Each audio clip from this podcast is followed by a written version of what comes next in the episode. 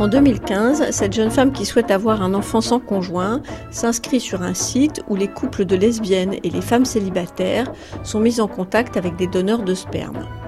La pratique, bien qu'interdite par la loi, est courante. Certains donneurs réclament de l'argent, d'autres non.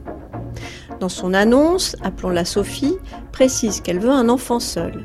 Elle ne souhaite pas que le donneur reconnaisse de paternité, ni qu'il s'investisse dans la parentalité. Elle fait vite la connaissance de Pierre, bien sous tout rapport, qui accepte le deal et propose même de rédiger un contrat. À la deuxième tentative d'insémination artisanale à la seringue, Sophie est enceinte.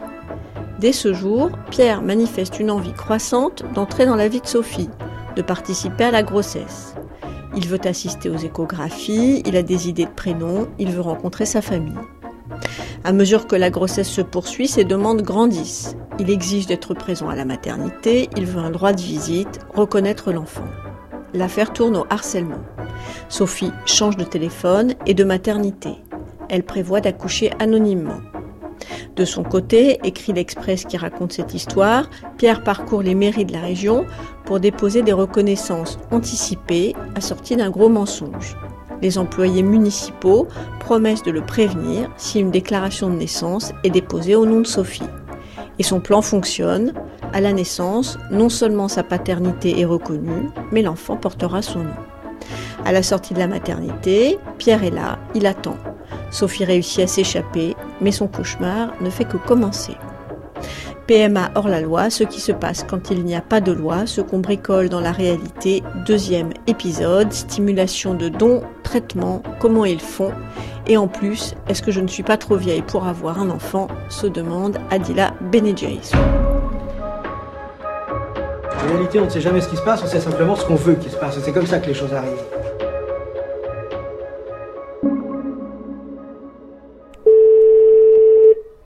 Adilazou, ça va? Ouais. Et toi? Pas mal, je suis content. Ah, Bon, et toi, qu'est-ce que tu fais en ce moment? Eh ben, en ce moment, figure-toi que j'ai commencé la stimulation ovarienne. Ah, génial, donc il faut que tu te reposes. Euh, ouais, faut surtout que je fabrique des ovules.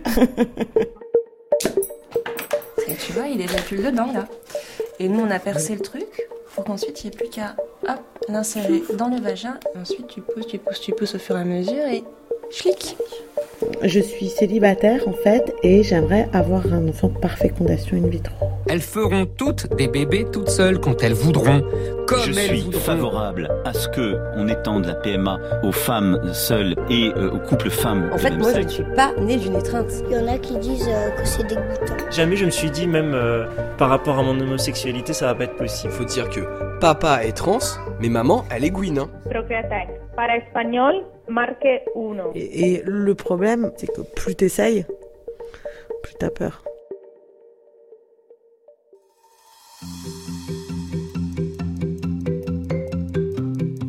Ça y est, je me suis lancée dans un parcours de fécondation in vitro dans une clinique espagnole au nom très prometteur. Procreatec. Mais je ne mesurais pas à quel point c'était effectivement un parcours de la combattante. D'abord, plusieurs semaines avant de partir pour l'Espagne, il faut prendre un traitement hormonal qui n'est évidemment pas remboursé par la sécurité sociale. Or, ce traitement coûte très cher. Alors, les femmes malhonnêtes dans mon genre s'échangent sous le manteau les coordonnées de gynécologues tout aussi malhonnêtes. Exactement comme avant la loi Veil, quand on se refilait les adresses des médecins qui pratiquaient des avortements. Les techniques, elles existent depuis très longtemps, en fait. Elles existent depuis euh, la première fécondation in vitro, euh, elles existent depuis très longtemps. Mais comme toujours, euh, entre la technique et les pratiques sociales, surtout en France, on est toujours en retard. Hein, euh. On m'a donné vos coordonnées en disant euh, va voir tel gynécologue parce que elle, elle fait quelque chose que les autres ne font pas. Ça, vous savez que, que Voilà. votre nom circule comme oui, ça? Oui, je savais.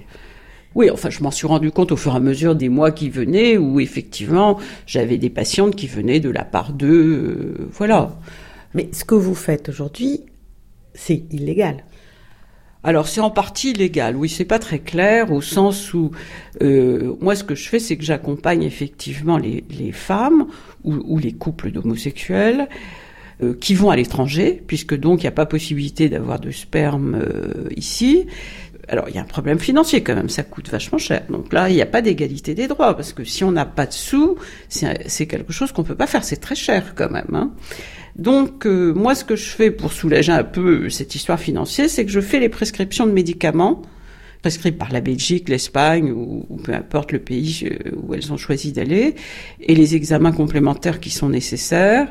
Voilà, je fais ça. Alors oui, c'est illégal. Oui, oui, oui, il y a eu au niveau du Conseil de l'ordre, je crois, et de la Sécu, je crois aussi, des messages disant que effectivement, ce n'était pas légal de faire ça.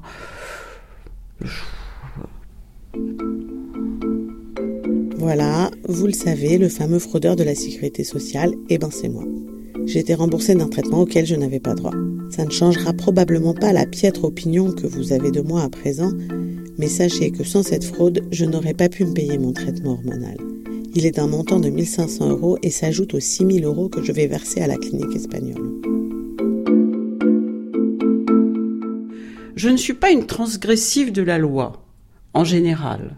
Je suis quelqu'un qui est assez réglo avec la loi, je paye mes impôts, je, je suis même très très stricte sur un certain nombre de choses. Mais si la loi n'est pas juste, alors à ce moment-là, il faut la transgresser, mais surtout se battre pour la changer. Et pendant qu'on se bat pour la changer, on la transgresse. Ce qui n'est pas du tout pareil que décider qu'on transgresse une loi sans réfléchir au reste. Et je pense que j'ai transgressé au niveau de l'avortement, par exemple, la loi qui n'était pas juste, mais en même temps, je me suis battue pour qu'elle change. En fait, le début, c'est l'avortement. Hein. Je me suis beaucoup engagée sur l'avortement.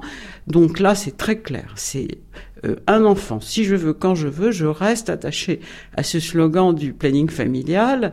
Et, euh, c'est comme je veux aussi. Alors vraiment, euh, dans la mesure où maintenant il y a des techniques possibles, vraiment, mon, fil directeur, ça a été les femmes, elles décident, elles, de ce qu'elles font de leur corps.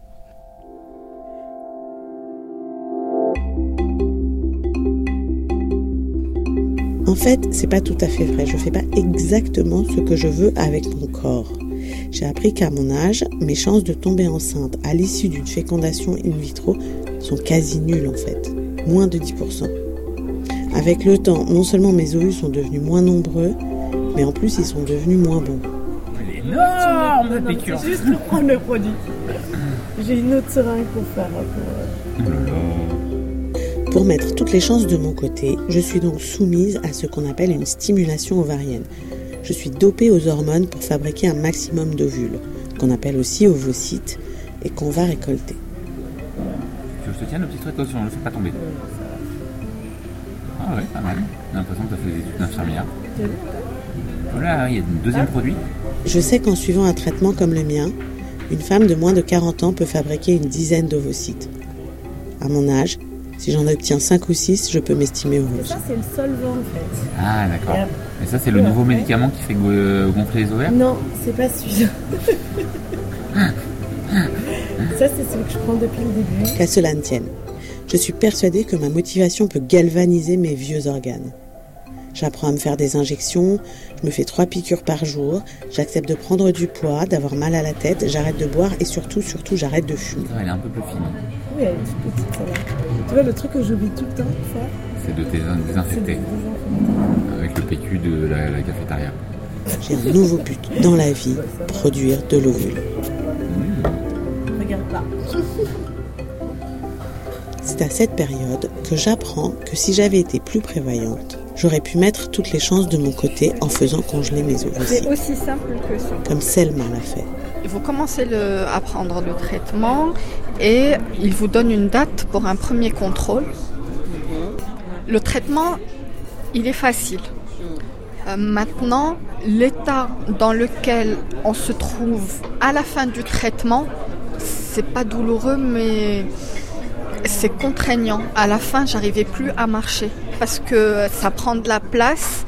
C'est comme si vous portiez un enfant parce que c'est lourd. On sent qu'il y a un poids supplémentaire et c'est surtout le fait d'avoir énormément de mal à avancer. Je devais porter mon ventre et je dandinais quoi, à droite, gauche, droite. Là-dessus, c'était un peu plus difficile. Vous vous êtes donné un délai pour les utiliser, ces ovocytes congelés Franchement, non. Les ovocytes peuvent être conservés longtemps. Euh, Il y a juste la contrainte de devoir les payer au bout de, je crois, 5 ans. Mais c'est tout. Donc euh, je souhaite les laisser de côté dans la mesure où j'arrive à avoir un enfant donc de manière classique et les utiliser dans le cas où ça serait plus possible.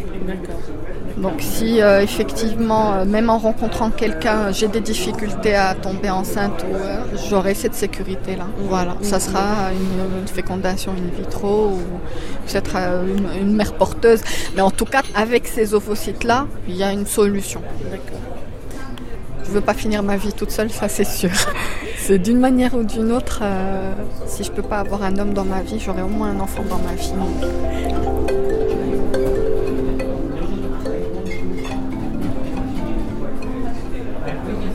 Faites quoi dans la vie Alors, euh, je fais du conseil auprès d'un cabinet euh, d'audit et d'expertise comptable. Euh, c'est un travail qui est très prenant.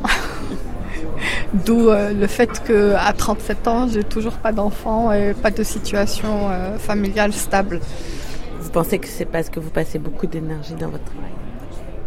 Alors c'est plus que de l'énergie. J'ai eu euh, des périodes euh, très longues où euh, j'étais au travail à 6 heures du matin, j'en sortais à 4 heures. Donc 2 heures pour rentrer, se doucher, se laver, dormir, fermer les yeux, une petite heure et ressortir. Mais vous tenez combien de temps comme ça? C'est pas possible j'ai tenu longtemps. Mais il faut dire que j'étais super motivée par le boulot. J'avais hâte d'y retourner. Mais ça, c'était une époque. Aujourd'hui, je serais pas capable de faire ça. Et vous avez des collègues qui ont fait le même choix que vous sur la congélation Alors, dans ce milieu-là, la majorité des femmes priorisent le travail et elles font le choix de ne pas avoir d'enfants ou de famille. Très souvent, c'est le cas. Maintenant, euh, les jeunes générations, on essaye de trouver un équilibre entre la vie pro et la vie perso et de laisser la place à la vie perso. Certaines femmes font ce choix-là. On va dire euh, jusqu'à 42, 43 ans, elles ont une famille. Mais Tardivement, mais elles ont réussi à, construire une famille, à avoir des enfants. Au-delà, en général, c'est les associés, c'est des femmes célibataires. euh. Les hommes, c'est pas la même chose. Bizarrement, ils ont des familles, tous. C'est vraiment particulier aux femmes.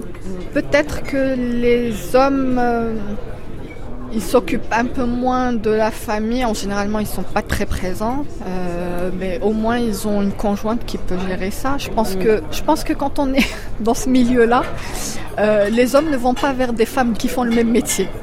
Je pense.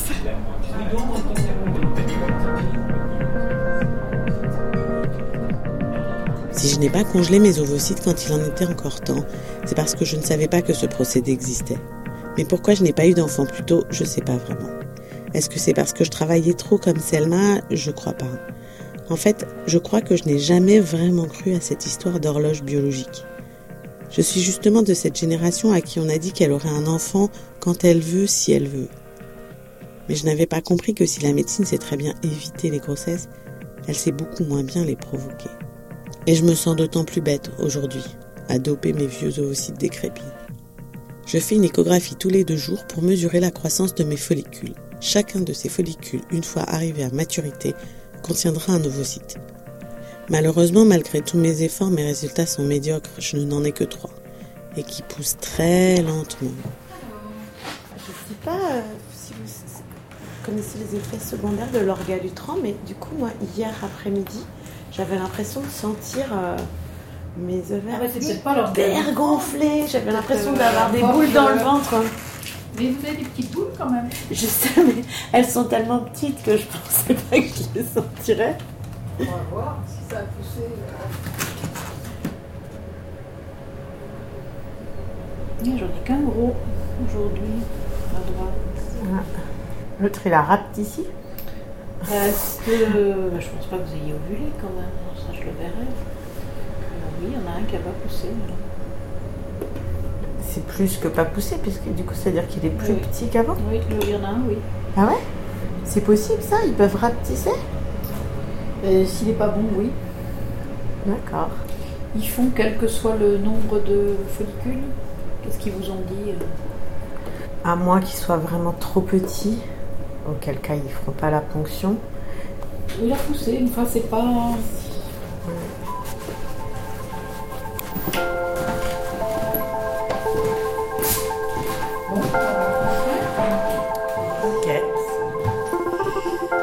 Trois follicules, c'est déjà nul. Si en plus il y en a qui rétrécissent en cours de route, c'est carrément la catastrophe. J'appelle la clinique espagnole pour faire le point. Rocadec Bonjour, j'aimerais parler à Feriel, s'il vous plaît. Feriel, c'est la jeune femme qui me suit depuis le début de mon traitement en Espagne. Entre chargée de clientèle et conseillère médicale, elle fait le lien entre moi, cliente française, et l'équipe espagnole. Alors, c'est pas si catastrophique que ça. Effectivement, votre stimulation est lente. Mais bon, c'est quelque chose de normal. Euh, normalement, les follicules augmentent d'un millimètre par jour, donc c'est pas si grave que ça. D'accord. Mais il y a un truc, c'est que en fait, j'ai un follicule qui a rétréci. Vous avez vu ou pas? Euh, je sais pas si le docteur Izquierdo, si je crois qu'elle l'a vu, mais euh, elle m'a dit en tout cas de pas s'inquiéter. Et euh, moi, je veux bien ne pas m'inquiéter, mais du coup, ça veut dire quoi?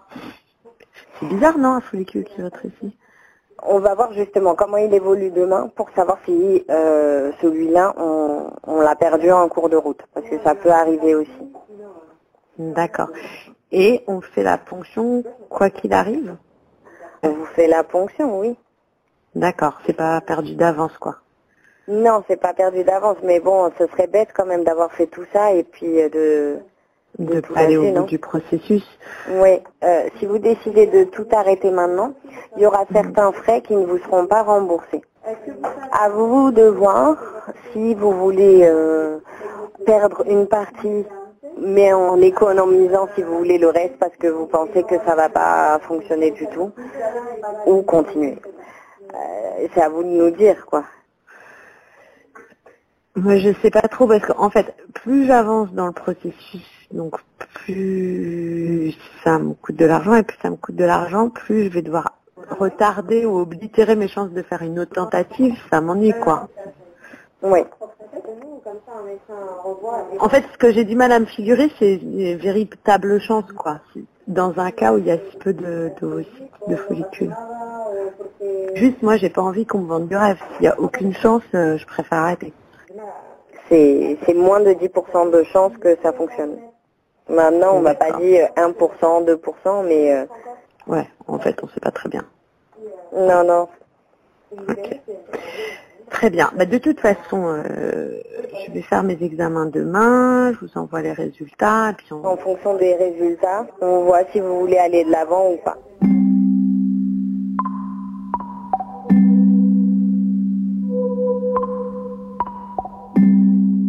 Attendant de savoir si mes ovocytes vont se décider à grandir, je vais assister à une procréation assistée artisanale. Si j'avais eu quelques années de moins et quelques ovules de plus, je pense que c'est ce procédé que j'aurais choisi. Maud et Estelle ont décidé d'avoir un enfant avec un ami qui est d'accord pour leur faire un don de sperme. En tant que couple de femmes, elles n'ont pas le droit de faire une insémination artificielle en France. Mais plutôt que partir à l'étranger, elles ont décidé de faire ça chez elles, par leurs propres moyens. Alors, Mais c'est c'est énorme ce que je me suis dit. A- Maud, elle me dit mais non, ça va aller. Je dis mais non, mais c'est énorme. Et alors on va lui demander d'éjaculer direct dedans parce qu'on avait vu un tuto où tu passes d'abord par une première seringue pour prendre le truc, ensuite tu la verses dedans et on se dit, Maud me disait au départ non il pourra jamais euh, éjaculer dedans et si Ben en non. fait s'il la tient mais si regarde. On enlève ça. Et tu vois il éjacule dedans là. Et nous on a percé le truc pour qu'ensuite il n'y ait plus qu'à hop l'insérer dans le vagin et, et voilà. Et ensuite tu pousses, tu pousses, tu pousses au fur et à mesure et schlick. Ok. Bon, euh, je- vous avez déjà... Ah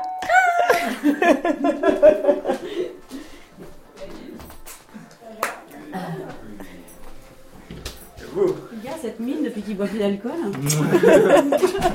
Moi. Ah, il y a du café, chérie Ouais, du café, il y a du thé, il y a des petits gâteaux. Bon, Racontez-moi ce qui va se passer alors.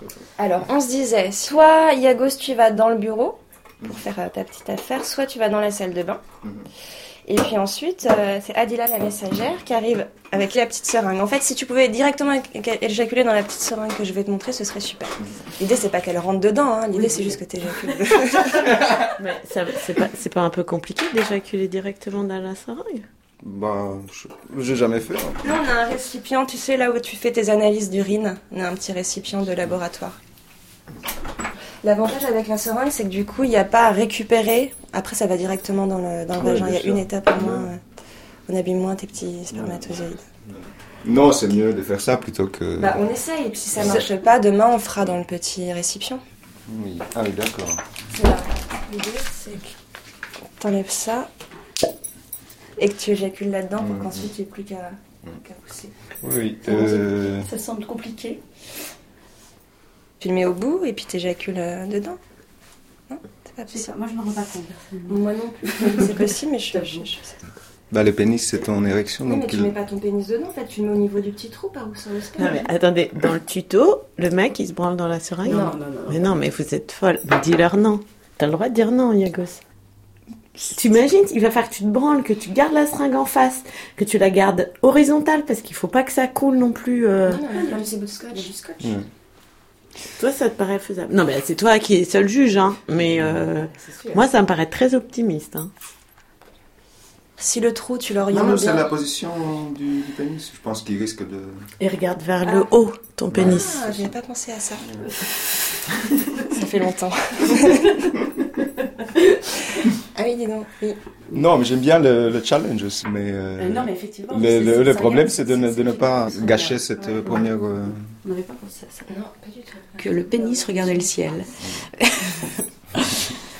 Non, je pense que je vais vraiment essayer de faire. euh, Et après, la question, c'est le timing entre le moment où t'éjacules et le moment Ouais. où le... Ouais. il fallait assez vite. Ouais. Donc je me disais, on commence, on est dans la chambre, on, on s'excite un peu, euh, on se fait nos trucs, et puis ensuite, euh, quand il revient chercher, on le fait le plus rapidement possible. C'est là qu'il faut aller vite, je crois. Si t'es dans la salle de bain, tu nous l'amènes, tu passes la main dans la porte, et puis comme ça, il n'y a plus qu'à. Vous serez déjà dans, la petite chambre. Dans la petite chambre Ouais. là-bas, ouais. Ouais. Et euh, en termes de quantité? Sur, sur ce tutoriel, Mhm. il, y avait, il devait y avoir à peu près ça de sperme. Oui, Ça. On a de quoi t'aider. On a Oui. pensé à tout. on a un petit quelque chose pour toi. Une petite étape dans le marais ce matin pour t'aider. C'est la librairie LGBT du marais. Le livre du gros pénis. T'as vu le, t'as vu le mec Que t'en fasses Après, peut-être que c'est pas ton truc, hein, les gros pénis. Mais je- Waouh, c'est impressionnant, hein, dis donc. hein. Putain, mais ils ont des pénis gigantesques. Gigantesque. Ah ouais, ils ont trois jambes quoi. T'as vu, lui, ça lui arrivait jusqu'au sein. Ça nous. Tu crois que ça va t'aider C'est possible. Hein Parfait. bon, je m'y mets au boulot. Ouais, la salle de bain, c'est très excitant. Le sopalin Ouais, elle Enfin,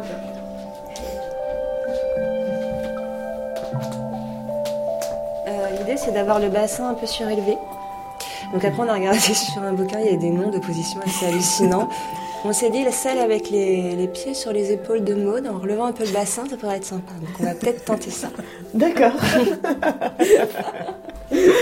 ok. Pourquoi c'est important pour vous que ce soit euh, que ce soit- et aussi un moment euh, érotique? Ça allait de Bah, soi, en fait, une-. Ouais, ça va de soi. Puis il y a quelque chose aussi de l'ordre de l'efficacité de la chose. Plus t'es à l'aise, détendu, euh, plus c'est humide, plus ça rentre facilement. Et puis, et puis on a l'impression aussi que du coup c'est notre œuvre euh, à nous, à nous trois, mais aussi à nous deux. Ouais. À tout à l'heure. Ça dort bien. La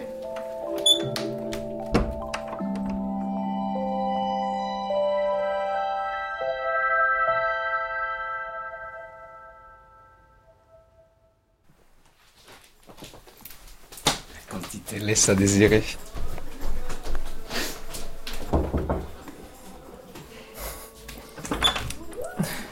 Allez, have fun.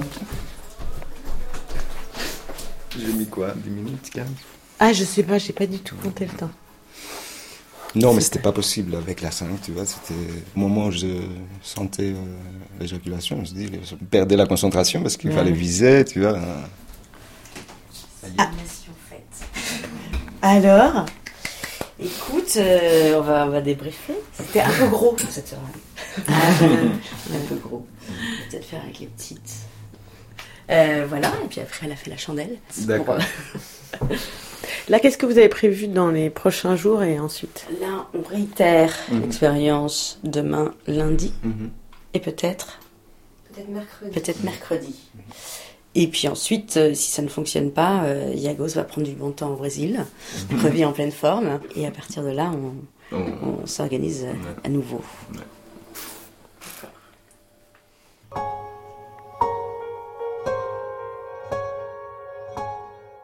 24 heures après le drame du follicule qui rétrécit, je fais une nouvelle échographie et un miracle a eu lieu.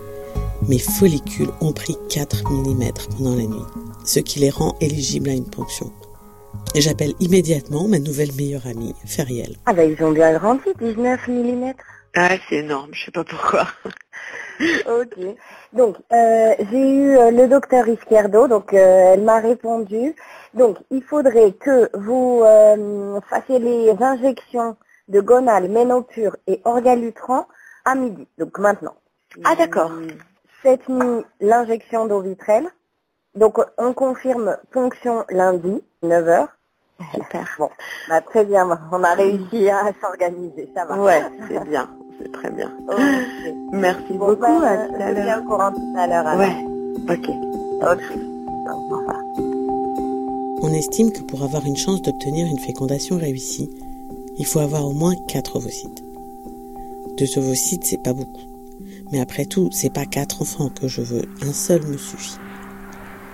Je m'envole vers l'Espagne, pleine d'espoir et d'appréhension.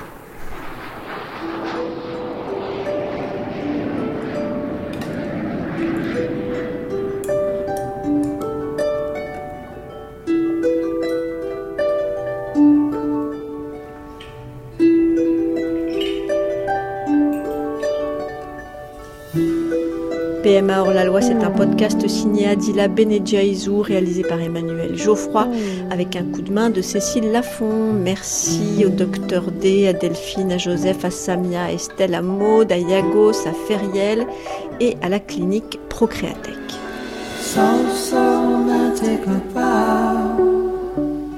Behind your mind is a face that says I know